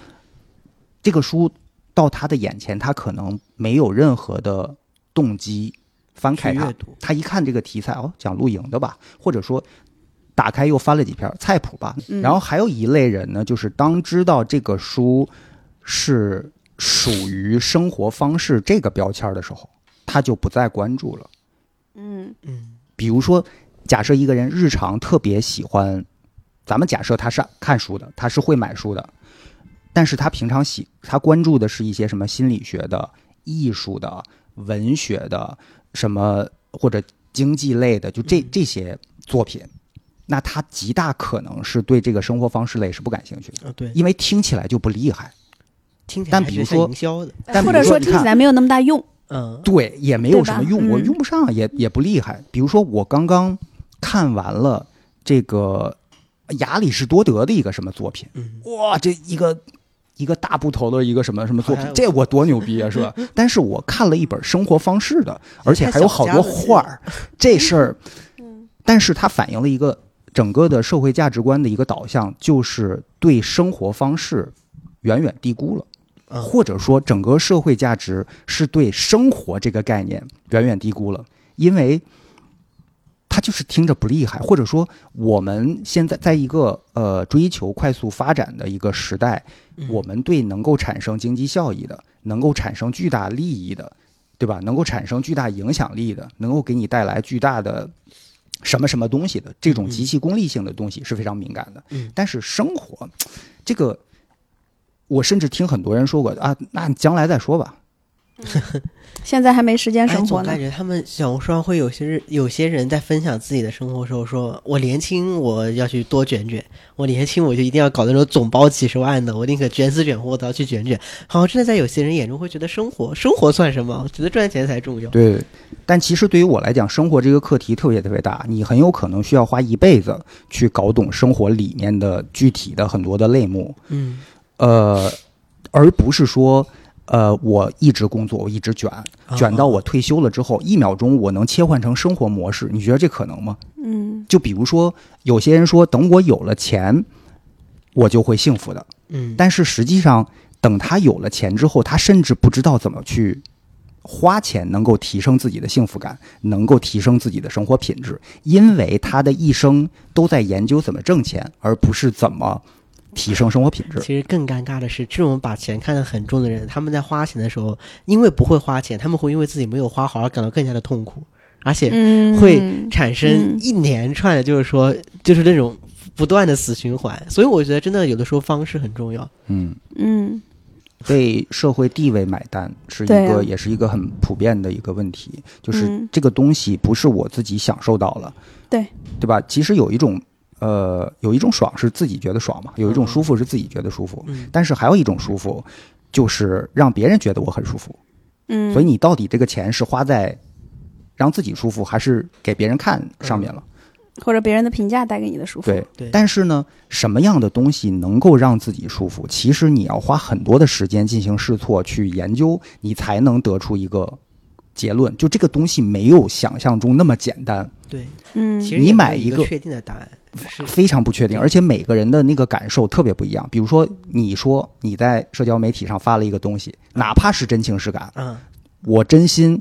买到这个东西，我特别开心，它特别适合我，它给我带来了什么，嗯。我照样复刻，未必会获得你的那个感受。嗯。嗯，其实耳机就是这样一个东西啊。是的，耳机真的是你要自己去听的，就是呃，像耳机这种别人推荐这个那个的，说白了，你还是要自己去听你喜欢什么样的音质。对，比如说全新的 Accentum 是由森海塞尔刚刚推出的一款非常舒适的头戴式无线耳机，嗯，混合主动降噪，五个小时待机，外形简洁，这些都是你可以查到的标准。嗯但是佩戴舒适以及音质多么多么好，是你只能戴上去自己尝试了你才能知道哦，这个爽其实是爽给你自己的。嗯。所有的那些数据、那些可以量化的东西，其实是说给别人的。对嗯，因为耳机这个东西，它真的跟像衣服呀什么的这些不太一样，嗯就是它给你带来的，你必须要自己去亲自体验。其实森海塞尔呢有一些线下的体验店，像在北京、上海都有，大家可以去试戴、去体验，然后去感受它那个音质。嗯呃，当然啊，森海体验店里面有的时候你还能试到一些咱们普通人一般买不起的这种耳机啊。嗯嗯，包括他们全新的一些产品啊，或者是自己对哪些产品有兴趣，真的非常建议大家，耳机这种东西一定要自己去戴，而不是说哦小红书或者是哪里呃看到了之后，呃，或当然有不同，因为耳机的这个品类太多了，嗯，品牌也很多，这种东西一挑就挑花眼。对，一挑就挑花眼。其实这个东西真的是谁戴谁舒服，然后还是自己比较清楚。嗯，甚至它符不符合你自己耳朵的这个人体工学、佩戴的舒适度。嗯，其实我弟之前呃用耳机，哎，我之前就说你要用森海的，我弟说，哎，我入头儿戴的也有，入耳式的也有。你看今天 试了一下，就一直在摸，就，一直在把玩，嗯就是盘一盘这个耳机，就还是得自己去去体验感受。其实别人说语言。回到我们刚开始，就还是比较苍白的。对，嗯，呃，对，今天这个被一丁盘过的就可以直接他拿走了啊。但是呢，今天听我们节目的朋友呢，也会有人呃有幸获得一个全新的 Accentum。嗯，可以去我们有要的网易云音乐这个平台上去关注、收藏，然后评论我们的这一期节目。我们会从这一期节目的评论中挑选出来一位比较幸运的我们的听众，然后送出这个最新款的全新的 Accentum 耳机。嗯，及我们今天聊的这个话题啊，Play by your own rules，也是这一款全新的无线耳机的 slogan。嗯，然后也是他们这次这款耳机，呃，对于我觉得是算是对于年轻人的一个期许吧。我就我自己的感受是，因为的确是在这几年这种经济环境下，现在年轻人是很挣扎，甚至就是我弟老说的很 emo 啊，在网上发疯。其实我感觉这一款耳机的推出，它对于这一代年轻人是有。对于他们的一些想法，然后和一些期许的，呃，如果大家对于这一个话题很感兴趣，并且想要参与到我们的这个话题中来，或者这个话题的讨论中来，我们也可以考虑，呃，之后会有呃举办一个线下的呃耳机的体验，以及我们针针对于这个话题跟大家呃面对面的一个呃线下沙龙讨论。嗯嗯，那太好了。对，然后还能现场去体验一下这款新款的耳机。其实好不好，最终是你先体验过才知道。所以我觉得大家应该把更多的，哇，这这一说有点爹味儿，但是我 我是真的觉得就是，呃，不要听别人说就怎么样，包括有药理说好不好，我觉得不算数。你自己听了，你觉得好，那那就是真的好。嗯，对，就是还是要自己去感受一下。呃，也我也希望这一场活动到时候能邀邀请多一点年轻的大学生吧，一丁的同学们，因为的确是，呃，每次跟一丁聊天就发现，嗯，我们对于现在年轻人的很多的想法、期许，甚至是，呃，就就跟他们的现状很不一样。嗯，就这个鸿沟、这个代沟，其实已经是很很远了。嗯，其实还是挺想听听他们自己的声音。就是如果要是我们每天都在追求一个恒定的确定性，把想把那样一个棒子或者想把那样一个按钮，想把那样一个拉杆永远的拉在自己的手中，其实是特别特别累的一个选择。但我觉得现在很多年轻人都在这样，他们其实想卷的一个。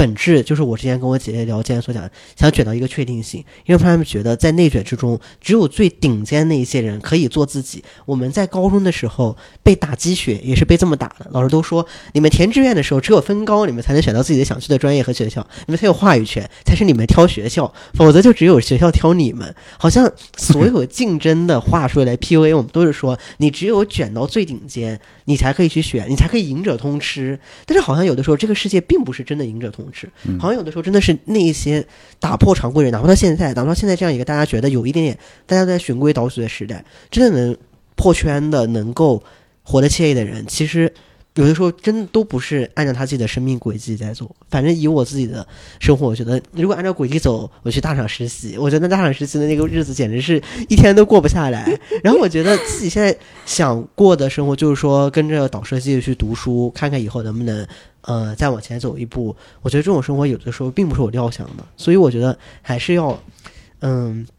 多听听自己内心的声音，或者有的时候勇于去把这样一个棒子给交出来，就那种接力棒，就直接去交给生活。我觉得是我就是这一年最最最想跟大家分享的观点。我我觉得我这么说可能听起来稍微有点酸啊，嗯，呃，最顶尖的人就可以做自己吗？好像也未必。嗯，是，就是你会发现最顶尖的人，只不过就是 play 别人的 rule，play 的比较好的一群人，他也未必是到达了就是制定自己规则，对按照自己的轨迹去成长。其实伊丁算是一个很好的例子嘛，他一个市的状元，算是高考的顶尖了那吧？太厉害了。对吧？一个市的状元，但是他，你说真的是像陶老师说的那样，你他肯定是考的最好的。你、嗯你现在所有的学校你随便选，对吧？包括你这次保研，北大清华任你选，然后还都在抢你，但他依然，你说他真的是完全能按照自己的规则活吗？也也嗯不一定。嗯，对，并不是说，就其实他自己的伊丁的例子就已经反证了，就是老师万年不变的这句话，其实没有那么大的一个现实意义，嗯只不过是他是在一个某一个确定的时机，就是望梅止渴嘛，嗯嗯就是让你知道哦，你再忍忍，你再坚持一下，把这最后倒计时一百天过了。嗯 然后你就能怎么怎么样了，你就能玩了，你就能自由了。嗯但其实你这个门跨过去之后，还有另外一道门在等着你。嗯，然后你其实是在永远在重复的玩这个游戏。然后遵守这个游戏规则。对，这一期我们听了好多这个学霸们在分享，最后也听一听学渣在分享，我学一个学渣的成长轨迹到底是怎么样的？不，我我是觉得一个学渣其实某从某种程度上来讲也是一个幸运的事儿，就是我没有那么擅长于、呃适应别人的规则，于是我只能早早的建立自己的一套规则。这个就好像是我刚刚开始学吉他的时候就已经开始写歌了。为什么呢？因为我不识谱，我学会三个和弦，对于我来讲，我要好好的享受这三个和弦，就弹，一直的弹，那那个时候没有太多的乐理知识。完全没有任我直到现在也没有什么真正的乐理知识啊，嗯。呃，所以就是不停的弹那三个和弦，直到哎开始情不自禁的开始哼哼，哼哼出一个旋律来，然后发现开始写歌了。我觉得有的时候你没有那么好的适应外部的规则，也有一个好处，就是你能够更好的适应自己的或者建立一个自己的规则。嗯那是不是你其实从小的生活环境没有那么的苛刻跟高压呢？给了你一定的自由度，让你嗯去调皮，或者让你去按照你自己的想法做一些怪怪的，可能不是符嗯合大人期待的事情。嗯而当你做出这些的时候，你的父母并没有没有立马把你就扼杀，嗯这样完全不行。对，嗯真的是这样。嗯，这是另一个我想说的，就是嗯我非常幸运的地方，就是我的父母从来都是站在我的后面，鼓励我去做我喜欢的事情。他们更多的是作为后盾出现，而不是说你必须得做这个事儿，否则就怎么怎么样。对，我记得当年我妈说你可不能烫头啊。有一段时间我就这不是艺术生嘛，说哎我要我要烫头，你可不能烫，你要烫了头，那你别进这个家。然后等我烫了头以后回家，我妈说你哪儿烫的多少钱？哎你怎么不用我这个卡呢？你这个便宜好多的，所以其实你妈那样说呢，也就是说说而已。对，很可爱。可能就是我也我也知道是他们的嗯话就是这样一个属性，所以其实真的他们给了我很多很多的自由度啊，这个是我先天的非常幸运的点。然后另外一个呢，真正我在呃成长的轨迹当中，我领悟到了几个特别重要的地方，就比如说想要 play by your own rules。希望建立一套自己的规则、自己的成长轨迹。首先，你要搞清楚你是谁。我觉得每个人都有天性的部分和他为了融入这个社会、迎合外边外边的规则的这一部分，每个人都有这两两重的属性。但是呢，比如说，呃，在这个博弈的过程当中，你有可能暂时性的形成了一个临时的人格。但是这个为什么叫临时的人格？因为随着你后面经历不一样的事儿，你的人格其实是缓慢的，一直在微调、一直在改变的一个过程。嗯但是什么情况下会崩溃呢？当你的这个临时人格，或者你的这个社会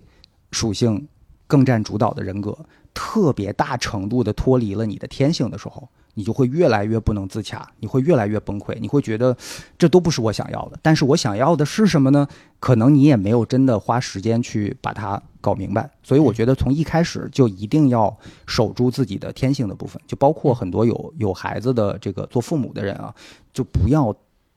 太打压的太狠。我觉得卷归卷，但是你要给他足够的时间和空间，保护他的天性，让他自己的成长。我我一直跟身边很多朋友说，一个小孩玩泥巴是因为他还没玩够，没玩够他就没有办法进化成玩别的东西。如果你让一个本该玩泥巴的小朋友去背唐诗，那他有可能错过了玩泥巴那个时期要给他最重要的东西。嗯这是在说我吗？点我呢？得得不偿失，这个真的 得得不偿失。点我呢点我呢还还好，还挺自觉啊。第二一点呢，我觉得就是知识加体验，这个是我们人生非常重要的两部分，这也是我们成长和学习过程当中非常重要的部分。但是呢，知识是现成的。我发现很多好学生他很容易学知识，知识是别人通过经验总结成来东西，然后通过文字表达出来的一套体系，你很快的学会了。但是我会发现呢，这种现成的东西脱离开你自己的亲自的体验的话，它是空洞的，就你没有真的。把这个东西长在自己的身上，你嗯更多的就是啊、你很快的理解了他说的很好，我觉得他说的对，但是我自己什么感觉呢？好像没有机会去真的去印证这个事儿，所以我嗯觉得知识很重要，但是更重要的是体验。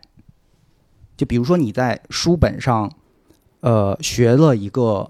道理和你真正通过一系列的实践推导出来的一个一个规则，让对让我想到实验出真知啊。实践出真知，真的是这样。所以我觉得体验就是这样的一个一个东西。呃，而且你看啊，我们经常比如说看到书里的一句话，有些人会产生一种巨大的共鸣。有些人可能觉得，哎，这句话说的漂亮，我得把它记下来。嗯有些人看完之后毛孔都炸开了，就那种共鸣是怎么来的呢？它其实相当于是你在那一句话，短短的那一句话里面，你身体的每一个细胞都站起来为这句话的观点鼓鼓掌。嗯因为什么呢？为什么起来鼓掌呢？是因为你自己的真实的体验。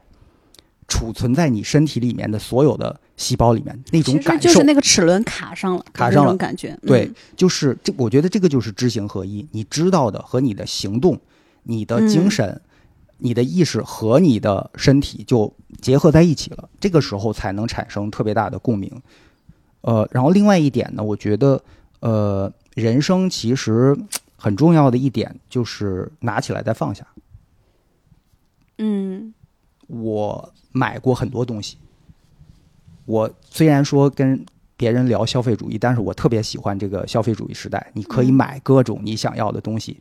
最后你会发现那个东西买了淘汰，买了淘汰，买了淘汰，一直在好像在升级，对吧？一直在变，但是最终那个经验、那个体验是跟你一辈子的。我觉得人并不拥有东西，你只不过是临时可以去使用它，嗯但最终它也不是你的，对吗？嗯可是那个体验，只有体验是跟你一辈子的那个东西。所以，比如说，呃，我买买买，最后让我知道的很重要的就是到底什么是好的东西。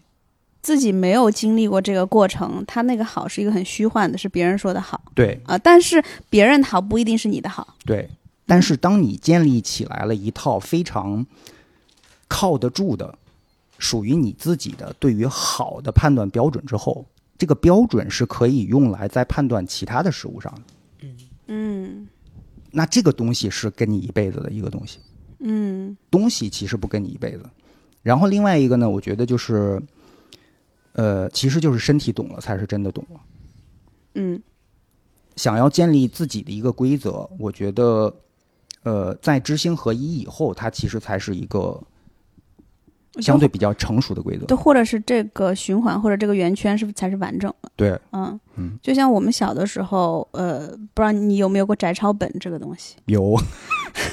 有没有觉得很古老？然后那个摘抄本呢，就会摘很多的句子呀，然后就想着，哎，下次写作文的时候可以用。嗯，但是，呃，你几乎想不起来你嗯曾经摘抄过那些伟大的句子，或者是嗯那些伟人说的，或者是很优美的东西。你能够一直记住的，一定是你某一个青春期正好跟你那个时候所发生、所经历的一些东西，正好是卡上的那么一些话。嗯它不一定是很伟大的话，嗯但是它就是能让你一直记住，因为这个东西不太是需要你全都记在本子上，你还要每天去翻去背。嗯。嗯而且我发现摘抄本上的那些名人名言，呃，你在不同的时期看到同一句话，那个感触是不一样的。对，比如说在小的时候，你只知道谁谁谁说了这句话，这个话说的好像很厉害，那我被要求把它背下来，我被要求摘抄在书里面，写作文可以用。嗯，它其实是没有什么真的共鸣和感悟的。但是比如说几十年之后，当你再看到这句话，比如说什么，呃，平平淡淡才是真，嗯。就这种这种看 看似是一句废话的嗯。一句话，但是你突然间你开始身体的细胞开始共鸣了，你说哦，确实是这样，因为你经历很多大起大落之后，你会发现平平淡淡的那个状态，平淡的状态其实是一种平衡，那个状态不是你放弃了，而是你很巧妙的在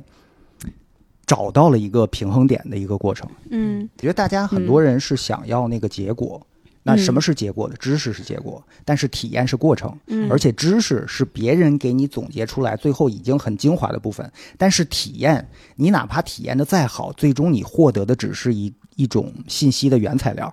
是。还没有加工成成熟的观念，嗯。所以很多人可能就是就好像是你宁愿让别人花三分钟帮你看一个电影，给你讲一或者讲一本书是一样的。不想自己去看。嗯，是，但是其实你三分钟的电影，你看到的只是一个情节而已，而电影本身是远远要多于这些的，对，他给你提供的。但我感觉一个人的脑中如果只有知识，迟早有一天会被逼疯的，或就是获取来的知识，或者从书本获取来的知没有一个自己识，的体验，其实他的知识是不自洽的，嗯，就是他的知识其实得不到一个印证，对就是没有一个自身体验告诉我这个知识是值得信服的。其实这种我觉得是一个更加更加可怕的一个境地，就是我的所有的知识不能跟我自己的生命体验产生一个对接，我觉得这样可能真的会造成一些。就是心理疾病的出现，好像我感觉有的时候一些人的心理疾病可能就来自于此，嗯就是他永远在学习一些东西，但是没有自己的，就是就是没有自己的那样一个土壤，让这一些知识依托在扎根扎根在自己的嗯心里。我感觉像有一些人，就是像我们学校，嗯，有一些同学会选择离开，我觉得他们可能真的就是他们学了很多，但是觉得自己并没有获得什么。我觉得可能真的会跟就是知识和体验之间的裂痕有关系。嗯，嗯，他获得的是别人的人生感悟，对，永远获得的是别人，但是没有自己。对。但是突然有一天，他会陷入那种不自洽的感觉。对我其实也是这样。比如说，当年我做电台主持的时候，呃，开始对生活方式的内容感兴趣。嗯你你为了做节目，你很容易的在网上可以查到一些嗯手冲咖啡怎么做呀，啊然后 HiFi 音响是怎么回事儿啊？就茶道又是怎么回事儿啊？日本茶道和中国茶道有什么区别区别呀？但当你在口沫横飞的跟大家分享这种东西的时候，哪个你也没喝过，嗯那种感觉是不好的。就这就好像是，比如说很多国内的，呃，我就有一些这个就是玩这个葡萄酒的人，呃，经常说说这个酒里面有这个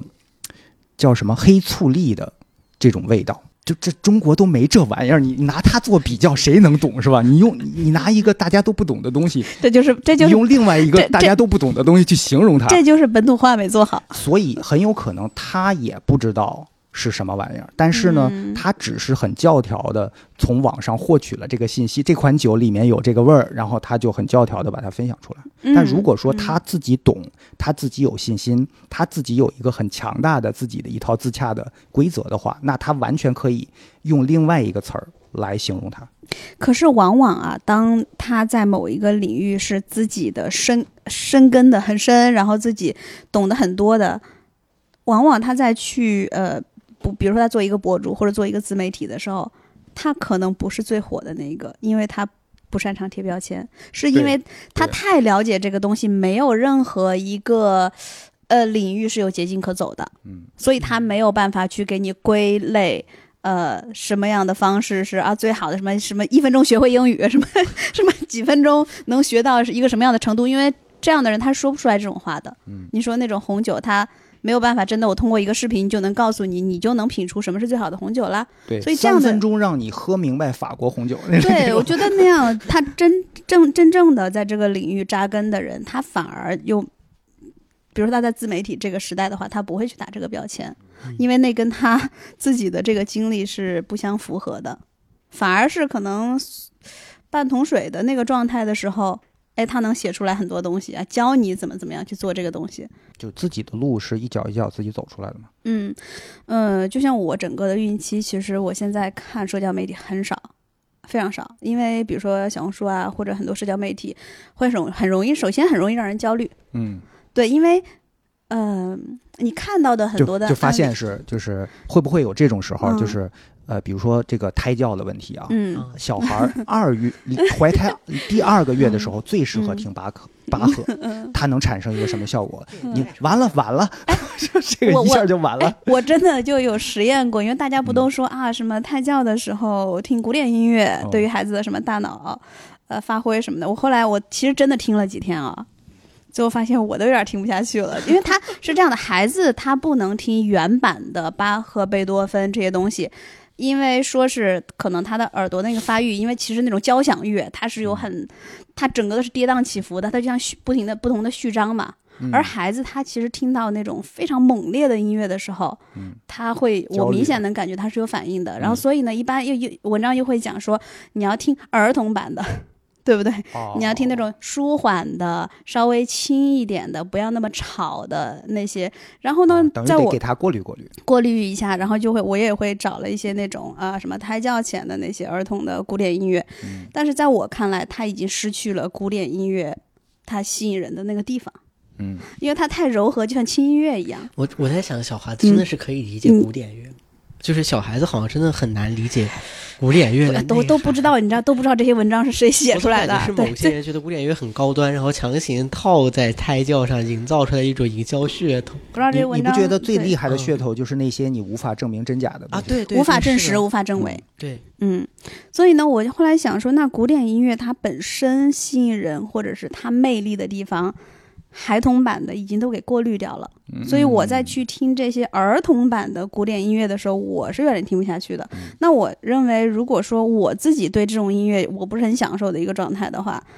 我不相信这个孩子就能他去发展他的一些什么智力。所以后来我就已经完全摒弃了这一套。我平时听什么，还就听什么，但是真的会有很奇妙的反应。我突然想嗯到，古典乐的很多的细节，电台版也都过滤掉了。对呀、因为比如说电台，它会对很多的响度的东西高频。低频，它那些都有。古典最大的特点是它的动态范围极大，比如说嗯它可能有长时间的接近一两分钟的非常安静的段落，那个安静已经对于电台来讲算播出事故了。是，那这种情况呢？它是要铺垫未来。对。那我作为一个一个、嗯。一个电台的主播，我得把那段掐掉，掐掉或者我得嗯。把一个很小的声音给它提大。对。然后呢，你你听到的是相对比较标准输出的那个东西，嗯。但其实你已经打破了原汁原味要表达的那个情绪了。对，所以我觉得，哎，我当时在听的就这种感受，对因为你已经把原汁原味、最有魅力的东西去掉了。嗯而且那种播古典乐的时候，总会把最高潮、最经典的一段播出来，其他的全部掐头去尾。然后后来我就改听，我平时听什么就听什么。它发生的奇妙的反应就是，我第一次感受到胎动，就是我在听音乐的时候，就在家用音箱放音乐的时候，你能明显感觉之前放那些古典音乐没有任何的反应，嗯一点反应都没有。然后我后来发现，只有我在先让我自己舒服了，让我自己开心了的时候，我觉得这才是比较好的一个胎教，或者让小孩他在一个比较舒服的一一个环境下。那你觉得你怀怀孕前、怀孕之后，整个你的人格有没有什么改变？有没有比较不那么呃像 AI 了？还是说有有有，就因为更我回归人性化了一点？呃那天还在跟朋友讲，我比较大的一个变化就是，我是一个眼泪很少的人，就基本上不哭。嗯，对呃你好像你们全家的泪水都集中在你老公身上。他这种他是比较敏感型的，然后我呢，呃，眼泪很少，但是呢，我在怀孕之后，呃，有过几次吧，呃，也没有那么多，但是有过几次会，呃，比较就就会流眼泪，但是那种就是情绪化。嗯，但是他我的那个情绪化不是那种什么大发脾气什么的，就很多时候就是，啊，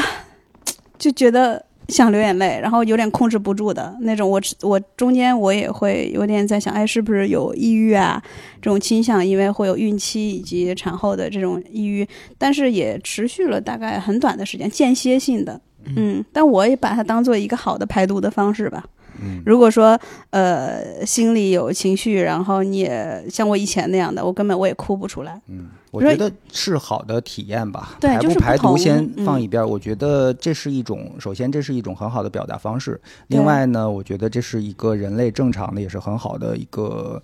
一种发泄的渠道。呃，偶尔哭一哭呢，也有助于你更加理解我们人类的一些正常的行为。对我当时我就觉得我这么会，因为我比如说有一些，因为我平时不是这样呀，怎么会就这么怎么就会哭呢？嗯，啊、就会流眼泪我。觉得你是在建构你的真正你自己的 rules 了。你借助这个契机，你的人格在呃继续的在完善。就你以前嗯不具备的一些特质，或者说你原本天性当中有的东西，但是后天被抑制住的东西，我觉得借助这个机会，它其实是在帮你去弥补，嗯本身是一个特别好的契机啊。对，也会表达，也会用语言去表达自己的需求了。我以前是不会的。哦嗯，比如说，你看，你也知道，撒娇不是它跟我是完全不可能长在我身上的一个东西。嗯但是好像我不知道是这个孩子的影响还是怎么回事，他不一定是撒娇，但是你会用非常柔软的方式去表达需求跟需要。嗯对我需要你多在家一点，或者你你要多陪我一点。像我现在对？吧，嗯我就是一个人有点害怕，比如说我真的就现在变得特别胆小，一个人可能晚上睡觉都有点害怕。嗯就这些，我以前是绝对不会是钢铁女战士的那种，你不知道怎么去表达这些情绪，你也想表达，但是你说不出口那个话。但是怀孕之后，好像很多东西跟我以前不一样，你自然的你就说出来了。嗯嗯，对，我觉得这是几几个我怀孕之后比较大的变化。嗯，太好了，嗯，恭喜啊！我觉得也恭喜你老公。啊、不再那么那么那么刚了，是吗？对此时此刻，我有一种感觉，嗯就是我们啊，前段时间录节目还是录的太少了。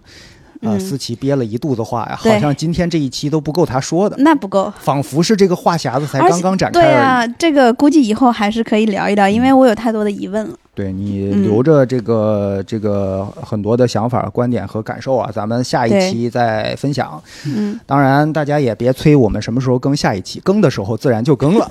啊。那这一期呢，嗯这个呃，我觉得除了要恭喜一丁，对吧？嗯这个这个前途啊，就是新的方向也捞定了。然后恭喜思琪这个这个孩子五五个月了是吧？预产期是明年的三月，啊。这个除了星座不恭维之外呢，其他都可以恭喜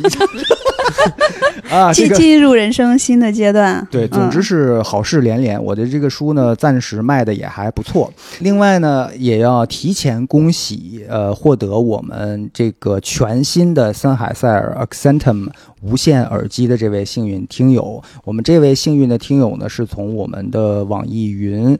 的这个这个评论区产生的一位听友，提前恭喜啊！然后以后呢，我们也会呃多多争取给大家多一些的很实际的这些福利。对，嗯，为了让这个福利啊可以持久一些，我们是不是可以考虑，呃，携手去一趟雍和宫之类的？